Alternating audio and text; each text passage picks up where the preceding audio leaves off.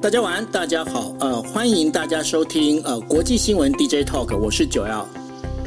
Hello，大家晚安，我是 Dennis。嗨，呃，今天的时间是二零二一年的七月一号。那嗯，我们想说，二零二一年已经过了一半了吼。那过了一半，七月一号今天呢，其实是一个非常。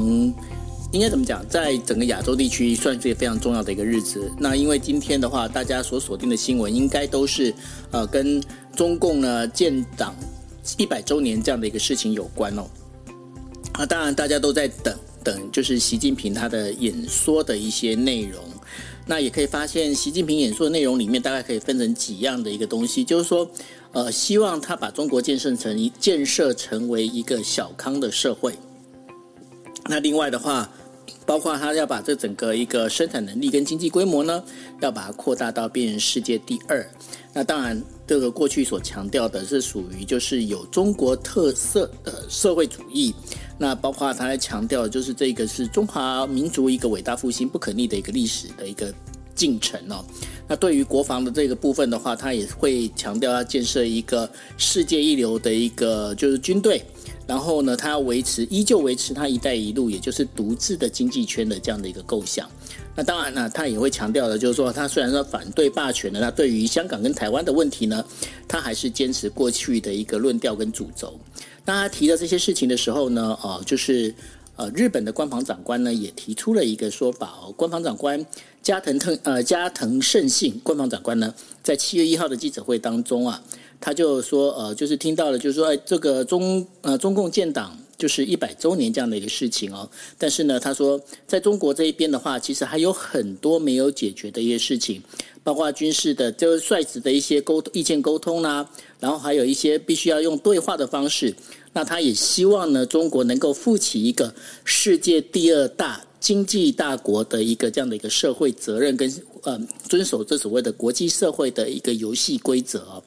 那当然了，那个加藤胜信呢，他也对于就是不管是香港问题或者是新疆呃维吾尔族自治区的这些人权问题呢，他也是再强调一次，就是说自由民主主义啊，还有人权以及用法律来就是等于说法治的这样的一个社会呢，是呃普世的一个价值观哦。所以他认为，不管是哪个国家，这当中还是包括中国，他还是必须要能够坚守这样的一个呃就是一个定义才对。那对于这样的一个说法里面，当然了，今天的话，呃，就是日本的外长呢，茂木敏充呢，他现在是人在呃东欧，他今天呢就是跟了就是那个东欧，包括就是爱沙尼亚这这三小国呢，他有跟他们在做一个沟通。那为什么有跟这几几个国家沟通的原因，是因为呃中国呢，他在就是有包含了就是在中东欧地区成立一个十七加一。那大家也知道，然后立陶宛的话，他就说我宣布我退出这个就是呃。十七加一的这样的一个组织哦，那在这整个一个状况里面，我不晓得说，Dennis，你看你听到了就是说那个习近平的这样的一个演说之后，呃，你自己怎么看？然后另外的话，在美欧这些国家的话，他们又是怎么样去看这样的习近平的演说呢？是，其实这个这个演说真的是全全世界都都还蛮关注的，毕竟它是一个很大的一个一，第一是建党百年，第二是中国本来现在在全球的影响力就很大，所以在各国的媒体呢，针对他的演说都有进行不同角度的解读。那我个人觉得还是。可以简单说，就是说这场的演说，基本上习近平他的主要的 TA 就是 target audience，应该还是国内哦。他对于国外的这些宣宣誓啦，或者是好像言辞上面比较强硬，其实我们就看，其实是其实是保有一些转圜的空间，未来有一些谈判的空间的。简单跟大家做做一些分享，就说这场演说其实他讲了很久，我不知道有多少朋友真的是从头到尾真的有在关注的，有几个点可以跟大家分享。第一个是这场演说很久，七千三百多字的全文，全文当中有几个重点，一直一直重复哦。我觉得习这个中国共产党的习近平他的文稿文胆，如果帮他有人是帮他撰稿的话，我相信是有人帮他撰稿的。有人帮他撰稿的话，这个稿子真真的是比较八股哦，不太像是这个。跟跟台湾有很大的差别了，我们这样说，就跟跟西方民主国家的作风不太一样。这个七千三百多字里面，总共有二十六次重复中华民国的、中华民族的民族复兴，总共有十次强调以史为鉴。我为什么说这些词是比较重要的？我特别拿出来讲呢？我一开始也没有特别注意，但是我听了之后，一直听到同样的词哦，有点洗脑的感觉。但是你可以去仔细推敲它的意义。所谓的中华民族复兴，基本上它要传递的就是中国共产党在过去的一百多年以来。带领的中华民族啊、去对抗外国的侵略，带对抗外国的这个压欺压，这个中华人民站起来了。他想传递的是这样的一个讯息。这个讯息背后呢，是希望可以呼吁所谓的国族主义，引发所谓的国族主义，让大家愿意一起站在中国共产党的后面给予支持。其实习近平走的有点像是当年毛泽东的群众路线，他诉诸于人民，诉诸于呃一般的百姓，让大家觉得，哎，现在这个中。中国共产党的领导的阶层非常的重视呃人民的感受，非常的重视中国人民的这种呃民族情绪，所以二十六次的中华民族复兴，我觉得这是一个呃可以观察的重点。为什么说呃？中国共产党带领的人带领的中中华民族站起来，再来呢，就说有十次的以史为鉴，这一点我也觉得很有趣。以史为鉴的意思是说，过去这一百年，中国共产党做得非常的好，很多光辉的历史在过去应该要继续沿用。为什么这个值得观察？大家要知道，在邓小平呃改革开放以后，历任的领导人基本上不会特别的去强调毛泽东的路线或毛泽东的思想。可是习近平上台之后呢，其实有多次。是的呃，在西方媒体的观察，或者是他自己的论述当中，你可以听到去从呃推崇当年毛泽东的路线，不论是群众路线也好，甚至最近有再次在中国可能在思考的所谓的计划经济啊等等，基本上你看也可以看到习近平走的路线跟。跟呃呃一就改革开放之后有一点不一样，是不是要重回毛泽东的路线，更加的强力的在呃党内或者是在中国国内进行一些控制？我觉得这是在这一次演说当中可以看出来的一些蹊跷，或者习近平他自己本人想要做的事情。至于对外呢，我们说在台湾的问题上面。就看我们从我们才从台湾要从要用比较理性的还是用比较感性的角度去看习近平的谈话。如果我们是呃真的是针对谈话来说，跟二零一九年的告台湾同胞书其实有蛮大的差别，因为两者的差别在于告台湾同胞书当时很有争议的原因，是因为习近平在当时强调一个中国的原则、九二共识之外，还讲到了台湾的问题必须是一国两制的台湾方案，是呃中国大陆在努力跟台湾想要寻求。我的一个解决的方法，当但是当时大家可以想象啊，台湾的朋友、台湾的同胞、台湾的人民听到了所谓的一国两制台湾方案，就非常不能接受。那这一次在习近平演说当中就没有这一段了，没有台湾方案，没有一国两制，那是不是代表习近平在对台湾的政策上面、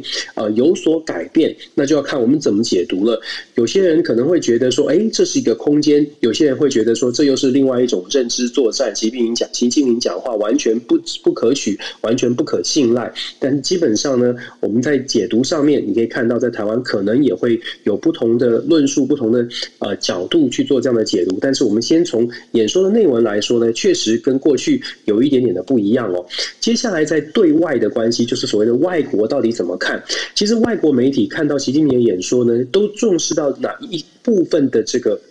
习近平强势的地方，因为习近平在演说当中有强调，如果说任何的外国想要继续的欺压中国，就必须要面对中国人民十四亿人民用血汗、用用血汗身体建造的钢铁长城哦。我觉得这个讲的非常的斩钉截铁，非常的强硬，好像是要这个一触即发，要准备战争。但是其实啊。习近平的谈话当中，很长的谈话里面也有讲到说，中国从来都没有对外侵略他国的这个基因。我觉得和他。主轴应该是和平跟合作，就看一呃，就看外国来怎么怎么来解读。基本上，习近平想要想在这一次的演说当中对外传递的，他可能想要传递的是，呃，中国很中国已经站起来，中国不再容易被大家欺负。可是，中国也想要用和平的方式去传去扭转一下形象。我整篇稿子听完，或者是整个整个习近平的演说的方式流程听完之后，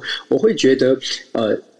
基本上我们可以看到，习近平他想要跟国内论述的是，我们现在在共产共产党的带领之下，中国是很强的国家，中国的未来是充满光明的。可是中国也同时向外想要传达的是，中国不是那个大家想象的有威胁的霸权。虽然中国很强，可是不打算要威胁大家。可是很很显然的，我们现在看到外国媒体的。呃，关注的焦点看起来还是把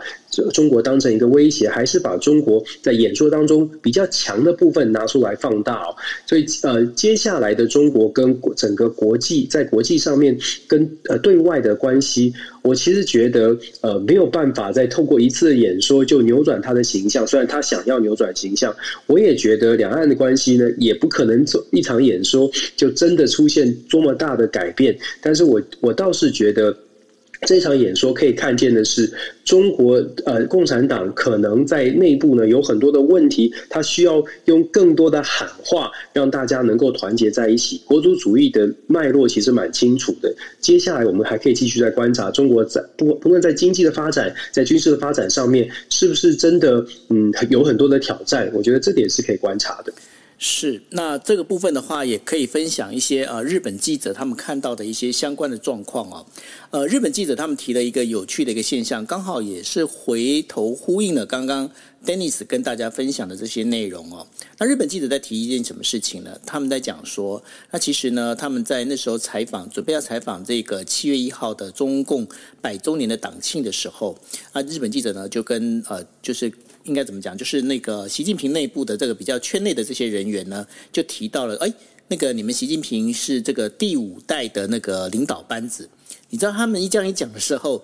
立刻被他们制止，就是说被就是这个就是中呃中共高层这边的这个相关的幕僚制止，就说你们不要再讲说是第五代的领导班子哦，你应该要讲的是他是第二代哦。那什么叫第二代呢？就是继毛泽东之后的第二代。那日本日本记者他们听到这个，他们就非常敏感，他们就讲说，嗯，如果是这样子的话，就呼应到刚刚呃，就是 Dennis 大家在提到的一点，就是说，呃，在从邓小平之后呢，大家不会去喊，就是说，哎，你去回顾所谓的中共的这样的一个呃党史哦，就是以历史为鉴，但是呢。那个习近平在这一次的演讲里面呢，他反而是会把毛泽东高举毛泽东的思想哦，那整个用这样的方式在走，那这也是日本记者他们看到的，这当中透露出来的是习近平自己的想法，也就是说，对他来讲，他所要追求，他所要追求的榜样呢，其实是就是毛泽东哦。那用这样的一个方式在想的话，大概就能够理解到他整个在呃这个演说里面，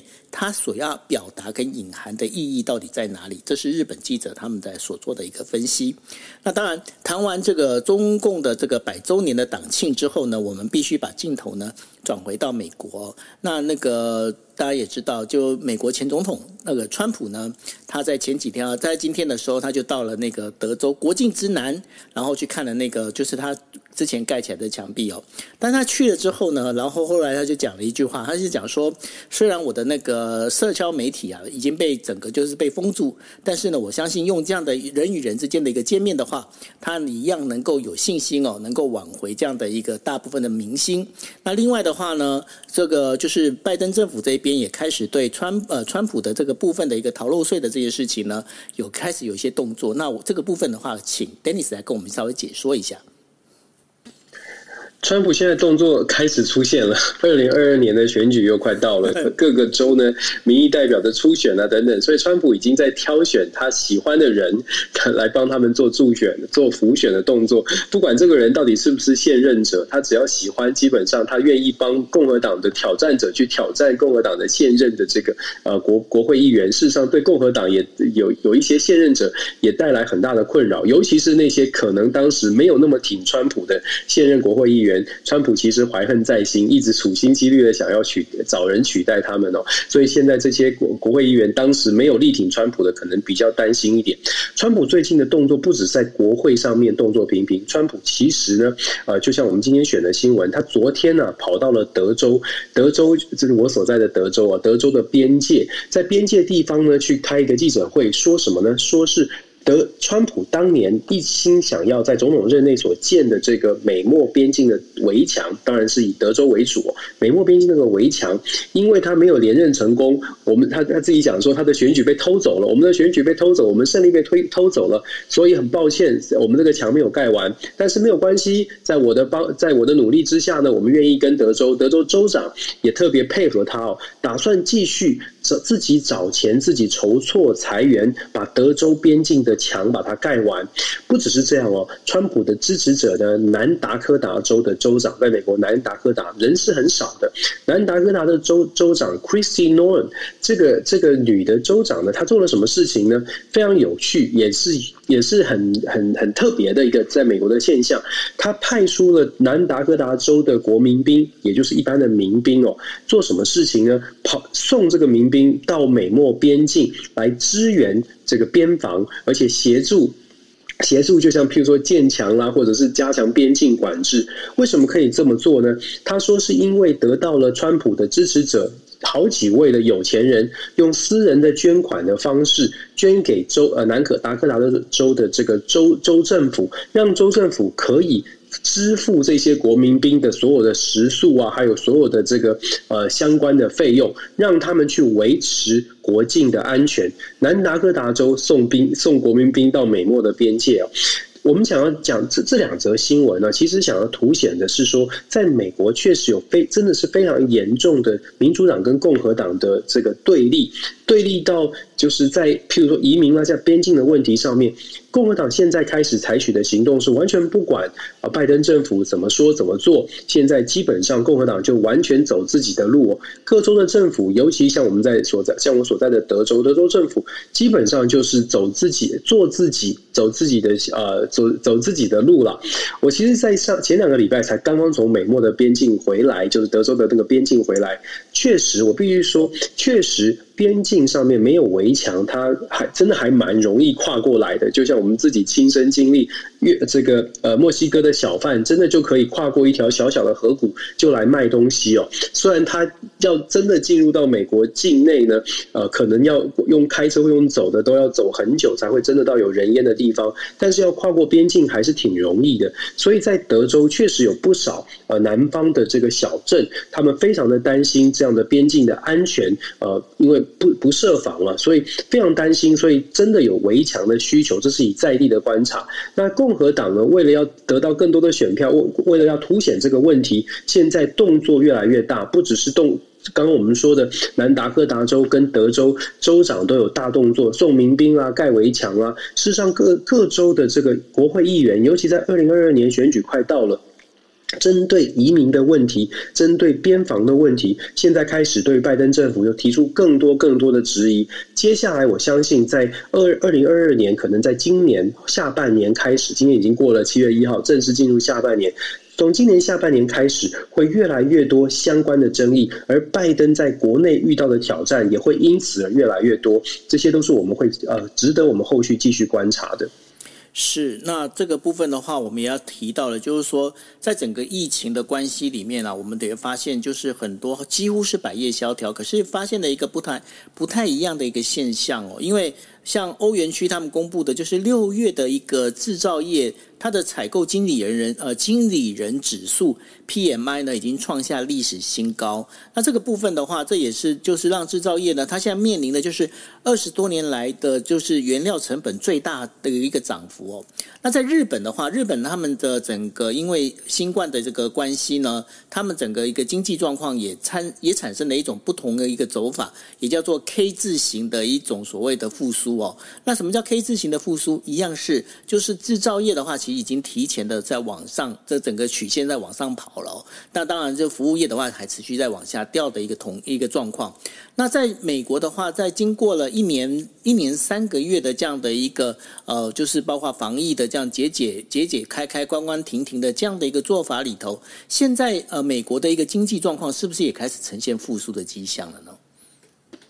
确实是这样，其实欧元区真的是创下了历史的新高，它的制造业、它的呃采购的这些这些呃指数指标呢，都真的是不断的在回升哦，在。锁封锁了这么久之后，将近半一年半的时间，呃，过去是非常相当然相对是低迷的制造业啦，或者是百业，基本上真的都比较低迷。但是最最近这几个月，尤其在疫疫苗施打，然后各国慢慢陆陆续续的开始逐步解封之后。不只是实际上的生产增加，在民众或者消费者产业的预期心理的带动之下，也让这个整体的复苏的速度比预期的快非常的多。不止在欧元区，不止在欧洲，在美国也是这样。在美国，就像我刚刚，我们今天早早上才做，才才出去，就是换轮胎哦。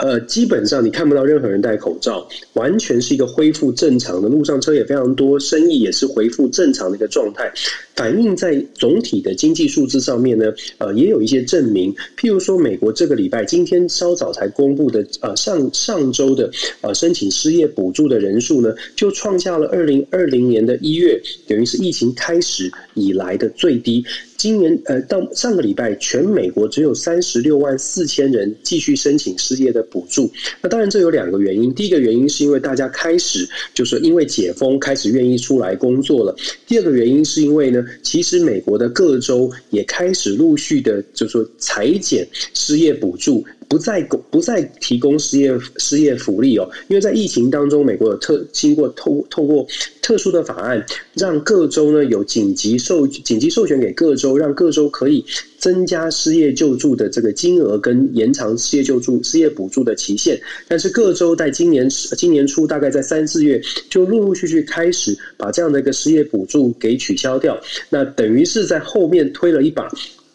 让美国很多的人本来待在家里，也许每个月在家不工作也有四百到六百块一个礼拜的这个补助金，现在都没有了，导致这些人都必须要重新回到职场。所以我们说，两个原因正在推动着这个美国的失业率回回到正常的状况。第一个是。真的是解禁之后，生呃恢复正常，大家恢复工作。第二个是在家工作，不再有呃优渥的失业给失业给付跟失业福利，所以让很多的美国人必须在真的是必须为他们自己的生活去赚赚一点赚一点钱哦。所以现在看起来，在美国，在欧洲。确实是呃解封造成的经济的复苏，不论是实体实体的这个经济，还是在股市啊金融市场，看起来的呃情况都还蛮乐观的。那当然我知道现在台湾可能还在疫情的这个呃疫情的紧绷的情况当中，但是我相信因为疫苗的呃因为有疫苗，世界各国因为有疫苗开始解封，那台湾我觉得现在最当务之急当然还是要取得疫苗了。但是只要能够取得疫苗，相信大家的预期心理跟实际上面的工作情况。大概都会慢慢回到常轨，不过还是希望赶快有多一点的疫苗。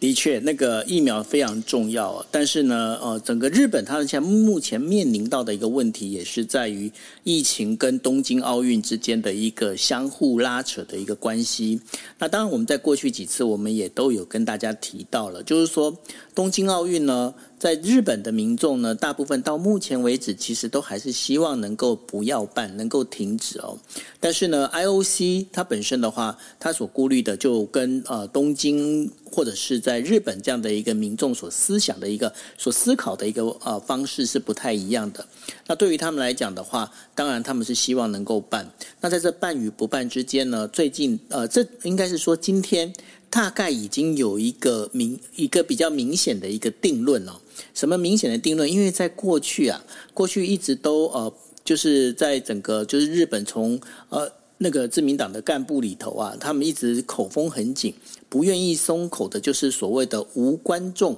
就是不让观众进来的这样的一个做法呢，现在呃今天的话大概就是越来越明显了。包括了呃菅义伟首相呢，他也已经讲了，就是为了要保护国民的安全安心，当成最优先的一个考量里头，他并不排除哦，并不排除是无观众的这样的一个做法，就是无观众的奥运。那这当中还有一个，其实我觉得那是非常有意思的，就。呃，公民党，那公民党是什么呢？因为大家如果可能对日本的政治比较不清楚啊，呃，日本政治的话，他们现在目前是自民党跟公民党联合哈，联合起来等于说，所以公民党呢，你可以把它想象为它是半个执政党。那所以呢，公民党的代表就是山口代表啊，他然后他今天在那个就是 NHK 的访问里面，他也讲了，他讲的就是说，呃，就是这个东京奥运啊，如果是没有就是。采有采取没有观众这样的一个状况呢，它其实是可以接受的哦。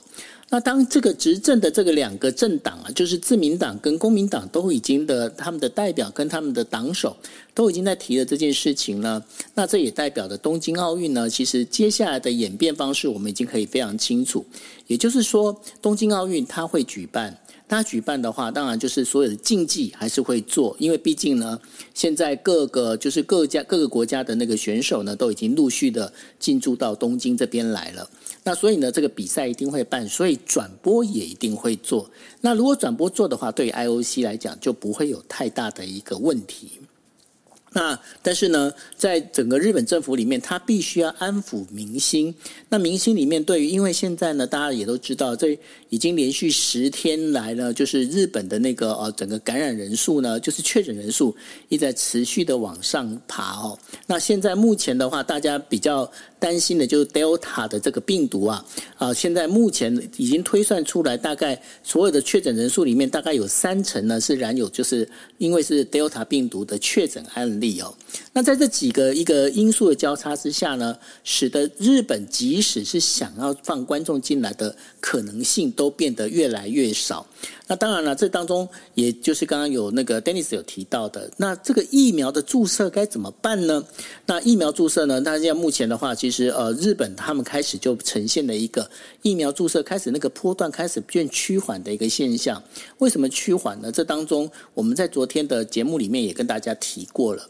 就是很多的年轻人呢，他们其实是不愿意接种。那不愿意接种的原因是什么呢？其实都是因为一些网络的一些消息所带动哦。那当然，这些消息当然我们都知道那是 fake news。但是 fake news 对于年轻人来讲，他们的辨别度或者是他们真正的关心度并没有那么高，而导致于呢，就是说让他们在这个当中呢，就有很多的不一样的一个取舍。那他们就觉得说，哎呀，没关系，反正呢，我年轻，我我即便我就是确诊的话，我好像也不会变得重症。那当然了，当然我们都知道这些想法，这些都是不对的哈。那因为这样不对的状况呢，但是问题是，这使得日本呢，他们现在面临的就是说。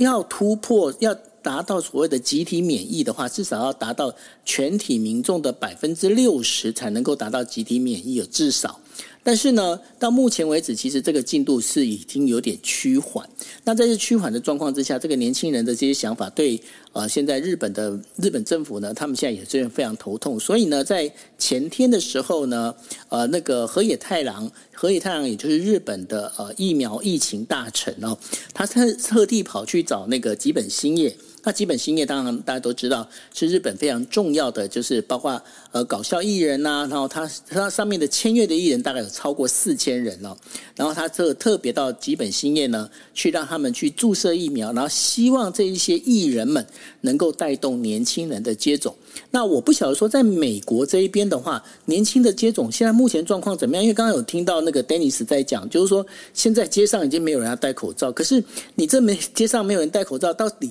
有人是接种过，有人是不是接种过？这到底怎么分啊？没有办法分啊！所以在美国确实是年轻 年轻的美国美国人在年年轻的族群比例的呃，就是接种的比例还是相对是比较低的。如果呃根据这个一些数据来看的话，看起来不到百分之四十的年轻人是已经接种过疫苗。那疫疫苗的接种的意愿看起来也不高。现在美国政府呃这边比较期待的是说，因为现在暑假，所以比较期待的是看看是不是能够透过大学或者是学校各级的学校做一个所谓的强制性的要求，也就是说，希望美国的学生大学生在回到校园的时候，必须要接种疫苗，要有疫苗注射的证明，才能够回到校园里面做实体的上课。我知道有一些在加州的学校，台湾的留学生可能也都收到了这些讯讯息，他的学校。他的这个呃，要要来留学的学校，可能都告诉他们说，要接种了这个疫苗才能够入学哦。之前我们也有呃，也有一些媒体在报道说，是不是造成蛮多的不便？因为我们知道接种一剂、两剂要完成两剂的接种，可能前后要有三四个礼拜的时间。那是不是学台湾的留学生或者世界各国到美国来念书的学生，就必须提早来到美国？那确实在这个部分呢，是呃是有是有一些可能有一点点的不便。但是大学提出这样的要求，现在变成了美国政府或者是美国各地政府一点点小小的期望，就是说希望可以。透过这样的方式来让年轻人愿意去注射。但是呢，这个要求也不是说每个大学都会配合，然后也不是每个州都愿意有这样的法规哦。很多的州还是站在比较偏共和党的这个州呢，可能还是站在疫苗不应该强制强制要求接种一个原则来来行事。所以呃，美国年轻世代真的他的接种率是比较低的。我稍微补充一下，九欧，你刚刚讲到那个东京奥运，今天有一个消息在美国的媒体有讲到东京奥运的相关消息，是关于说呃女性的。这个运动员今天被被日本奥会说允许说可以带他们的婴儿，就是如果还在哺呃喂母乳的妈妈们，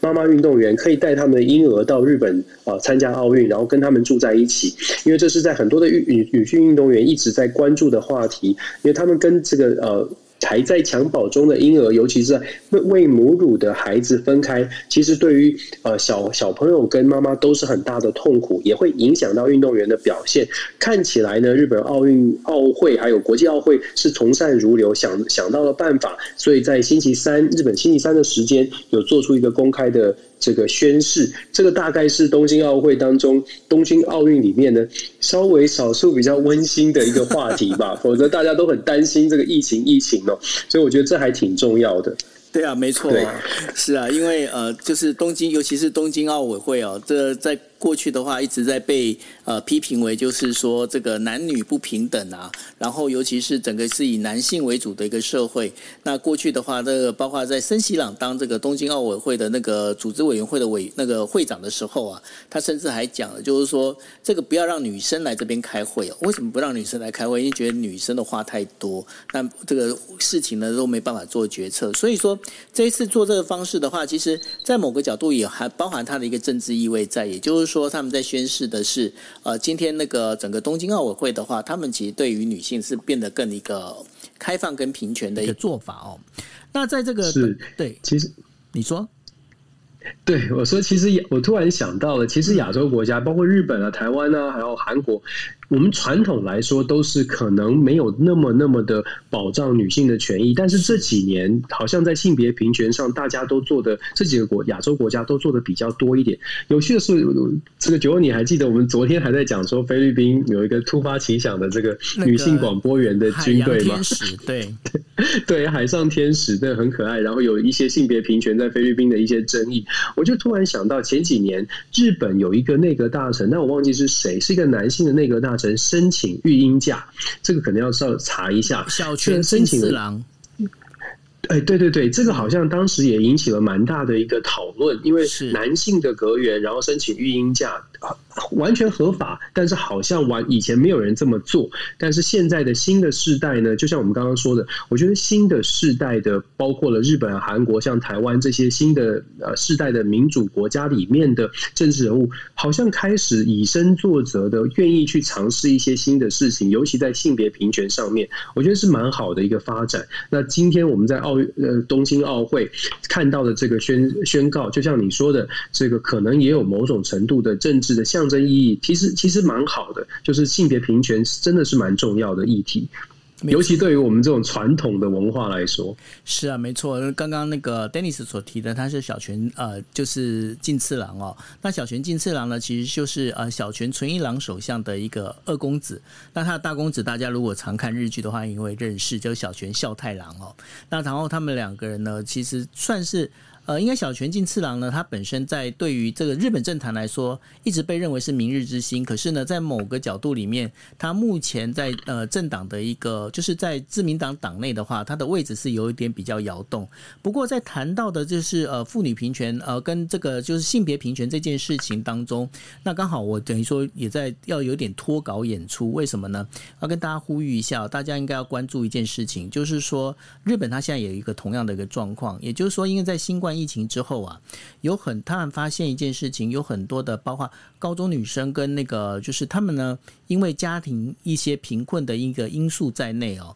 所以呢，他们甚至呢，包括卫生棉，他们都没有办法没有办法购买。那现在使得呢，就是说有很多的地方政府呢，他们现在呢就变是在呃女性厕所里面会摆一些免费的卫生棉在里头。那这些这个问题其实是非常严重哦。那但是呢，大家可以理解，就是说在新冠疫情，我们也刚刚有提。提到了，不管是说呃这个整个经济是开始复苏的一个状况里头呢，其实在这个整个生活底层的这一群人里面，还是有很多他们可能连他们最基本的这些生活条件都没有办法达到。那所以呢，大家应该好多多关注这样的一个事情。那在这之后的对。那在这之后呢，其实我们要谈到的一件事情就是呃，那个三菱电机。那三菱电机这那个出了什么事情呢？这个是有点扯，怎么样扯法呢？因为三菱电机哦，大概在三十五年前，他就开始做了一件事情，也就是说，三菱电机做什么？他们最大的客户呢是日本全国的这一些呃电车列车的这样的一个客户。那这些客户里头啊，他们在做就是那个电车的上面的空调，空调，然后还有就是电车那个车门的那个开门的那个空气压缩机。结果，因为他们要固定要去检，呃，等于说要每年都要去检测，就是说这些到底符不符符符啊符合规定。那当他们检测的时候，就是这个当中就。之前呢，三十五年前就开始有人在作假，作假做假资料，那甚至呢，把这假资料做成套到一个就是。完全错误，它能够导到一个呃，就是符合合规的一个呃标章的一个，就是一个城市里头，然后用这样的一个方式做了三十五年哦。那做了三十五年，一直到呃最近的话，呃，在这一次的股东会之前呢，呃，就是他们在内部就检讨，然后发现了有这样的一个问题，那作假了三十五年。那这个因为这个作假这个讯息会有什么样的问题哦？这是其实蛮危险。为什么蛮危险的？因为这个不管是空气压缩机也好，或者是这些冷呃冷房。设备也好，那个万一如果这个数字有问题的话。那其实呢，很容易造成这些机械的一个呃，等于说起火，那也会造成这个整个电车上的一个事故哦。那所以呢，就后来呢，他们就在呃股东会之前，他们把这事情，因为内部已经调查出来这事情了，所以呢，他们就把这事情呢跟那个就是他们的那个经济呃金产省呢去做汇报。那金产省就跟他们讲一句一件事情，就是说你们最好把这事情公开，这不要再隐瞒了。那所以呢，他们在这一次的股东会里面就把这事情把它公告出来哦。那这当中其实。我要跟 Dennis 来讨论这件事情，有一个非常重要的一点，因为在过去哈，美国曾经写过美，也曾经有个美国人写过一本书哦，叫做《日本第一》。那日本第一里面其实就一直在称赞所谓的 “Made in Japan” 这样的一个概念。那在 “Made in Japan” 的这样的概念里头啊，那其实最大的一个重点就在于，就是认为日本的这个职人工艺其实是非常的强，也非常的好。但是呢，从呃就是三菱电机这样的一个事情里面，三菱电机在呃金产省里面有一个小。绰号哦，那个小绰号叫做一个是 Trouble Maker，为什么呢？他们是呃一直就有一些大大小小的一些等于说有一些错的事情呢，他们就自己会掩盖掉，会收掉这样子。那为什么他们有这样一个状况？因为这个跟日本人有一个不太好意思承认自己错误的这样的习惯，其实是有关系的。那也就是因为这样的关系，他们宁可先去在我能够粉饰太平的时候，我先粉饰太平。那真的是。呃，纸包不住火的时候，才把事情爆出来。那在这个当中的话，我不晓得说现在美国是怎么样去，因为过去的话，日本人曾经在美国也真是叱咤风云呐。那然后现在的美国人是怎么样看日本企业的？是这个话题很有趣。三菱呃，Mitsubishi 算是比较特别的，我我觉得算是比较特别的一个案例跟特别的品牌形象。如果我们看刚九九，你今天报的呃呃讲出来这个新闻，事实上是最近的新闻。但是其实，在二零一二年的时候，同样也是三菱电机它出现了一些状况，它是在汽汽车上面哦出现的状况是说，它在德国被德国的这个呃政府呢去去调查调查，它在汽车废气的排放上面呢，在排气管上。加装了一个外部的一个小的测这个小的设备，然后去调整它的排气量，就是说德国当时的一些环保的检测的排气量。三菱做了一些小小小的手脚，当然三菱他自己是呃强调说没有这件事情，可是最后的结果呢是三菱自己说我赔我愿意赔两千五百万欧元去把这样的 case 解解决掉，承认就是说可能在他自己的声明是说我们没有加装这样的小小的动动这样的小手脚，可是我们确实在。在这个整个车子的排气的结构设计上面有瑕疵，然后付了两千五百万欧元了事。所以我觉得三菱汽车或者这个企企业呢，真的某种程度反映出来九欧所说的，有一些日本企业因为想要追求、追求、追求完美，可是有的时候事情总是不可能永远是完美的。为了要表现它的这个优势，表现它的形象跟完美呢，它就必须要。被迫的去想说，我们怎么样来掩盖我们可能有一些疏失，而不是把它揭露出来。那日本这样的状况，其实前几年在美国，我相信九欧也很应该印象深刻，或者在美国的朋友也是，如果记得的话，其实之前在 Toyota 也有想一些发生过一些瑕疵，甚至曾经重击过日本的呃日本 Toyota 汽车在美国的销售量。我忘记当时是因为安全带还是什么问题，一开始也是不不愿意承认错误，后来才在 Toyota 社长决定说大就是大规模的道歉，完完全的就是。呃，用道歉、承认错误来扭转 Toyota 的形象。我记得，如果没有记错的话，应该在二零二零一零年左右的时候，Toyota 的汽汽车的形象是大幅的衰退衰退。可是因为重新诚实的面对，然后重新把这个顾顾客的信心找回来，你可以看到 Toyota 汽车跟三菱汽车，它在三呃 Toyota 跟三菱这两个公司哦，在面对问题上面的处理方式，就影响了美国美国对于这两家公司或者对日。本企业的形象有很大的差别。到目前为止，三菱公司、米兹比西公司在日本、在美国的形象还是没有呃非常的理想哦。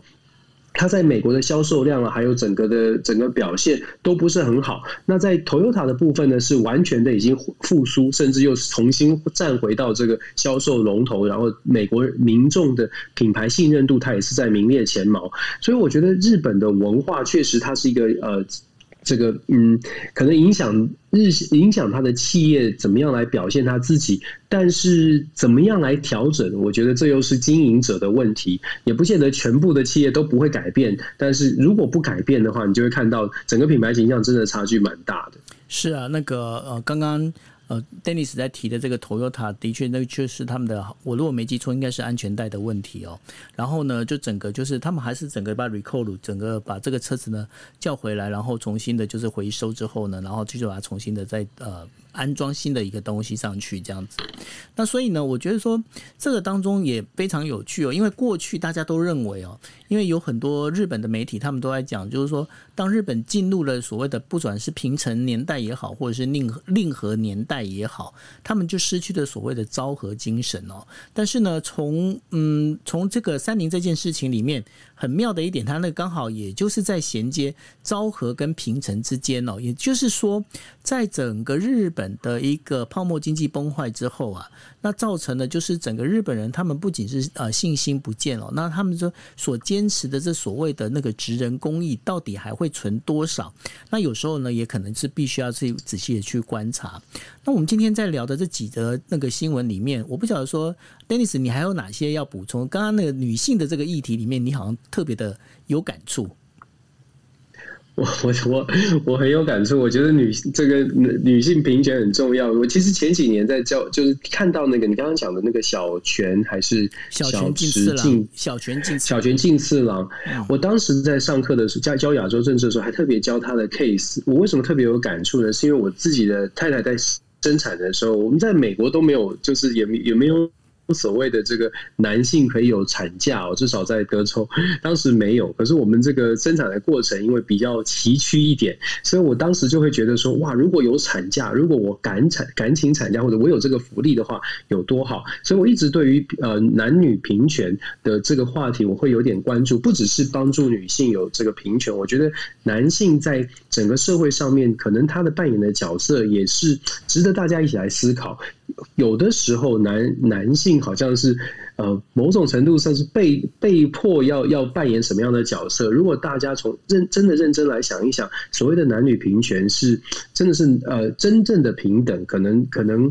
可能不只是呃保障男性或者特别保障女性，我觉得双方双方都需要有某种程度的保障。我我大概是觉得，就是说特别有感的原因是这样，就是说我们真的要善待身边所有的人啦，真的是善待所有的人。尤其当你遇到状况的时候，我突然想到，今天其实有一个小新闻，但对台湾来说也不算小新闻，因为是我们非洲唯一的邦交国。结果你记得我们有稍微点点到，我们在非洲的唯一的邦交国，现在中文我不知道怎么翻，是不是叫做史史瓦济兰还是史史威士兰哦？其实，在史威士兰，我们的唯一邦交国，它的这个国家是君主的专制制度，是有国王的。如果大家有关注，嗯。对，大家有关注的话，就记得说他们呃，施瓦济兰国王来做台来台湾访问，或者是我们的元首总统到到施瓦济兰访问的时候，就是施瓦济兰国王会带着他的嫔妃，他总共目前是有十五位。他会带着他的嫔妃一起来，这个一起来台湾，或者是一起来带好几个妃子一起来台湾，或者是一起接见我们的中华民国的元首。事实上，施瓦济兰它是一个君主专制国家，但是呢，这两天遇到的状况呢，什么状况呢？这个国家现在有越来越多的年轻士，还，会越来越来越多越来越多的人人民呢，希望要民主，希望不要再采取君主的专制，所以有这个超过十个城市在施瓦济南境内爆发比较大规模的这个示威游行。新闻现在报道是说，施瓦济兰有采取一些比较强制的镇压的手段。那有一些媒体是说，这个国王可能已经到其他的国家避难；有一些媒体说，没有，国王还是留在境内掌掌控这个局势哦。我觉得这个部分可能后续我们才可以再观察。毕竟这是唯一台湾的在在非洲的邦交国，会不会因为政权的转移、政权生变？导致我们台湾的邦交也生变，我觉得这个是虽然是呃可能很少人关注到，可是我们还是跟大家提呃稍微谈一下，或会或许后续我们会有机会讲的更多一些。是、呃，我们刚刚用讲史瓦济兰这个名字，后来我刚刚查了一下，它现在正确的名称叫做史瓦蒂尼。那然后史瓦蒂尼，对对对，他现在叫史瓦蒂尼。然后史瓦蒂尼呢，他现在拥有的人口数是一百三十万。那这个史瓦蒂尼的这个现在目前的国王呢，叫做恩史瓦蒂三世。他是在一九八六年的时候登基，那时候才十八岁。那然后呢，他出手阔绰啊。但是问题是，他这这个就是日本啊，不不是日本那个史瓦蒂尼的这个国民生活水平啊，基本上都是在贫穷线以下哦。那所以呢，这一次的暴动最主要也是因为呃，就是。包括他们的整个对于生活啊，还有包括国王本身的这个整个的态度啊，可能是有一些不满，所以会造成这样的一个状况。那这个我们的确是可以持续的再观察下去的。嗯，确实。OK，好。那呃，我们今天的那个国际新闻 DJ Talk 我们就讲到这一边。那这也是我们这个星期最后一天跟大家来就是来聊国际新闻哦。那下个星期二我们一样同个时间十一点四十五分会再跟大家一起来聊国际新闻 DJ Talk。那非常谢谢大家，大家晚安喽，拜拜。谢谢大家，晚安，拜拜。